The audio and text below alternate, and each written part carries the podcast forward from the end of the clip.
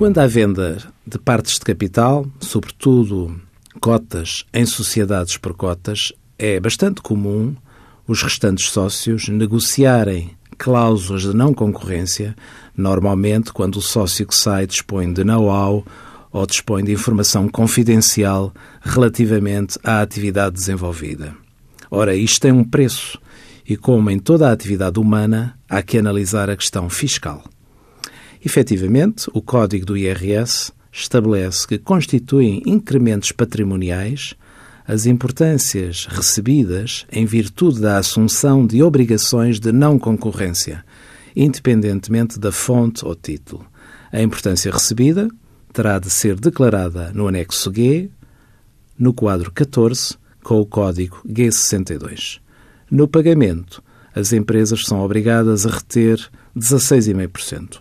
Envie as suas dúvidas para conselhofiscal.tsf.occ.pt.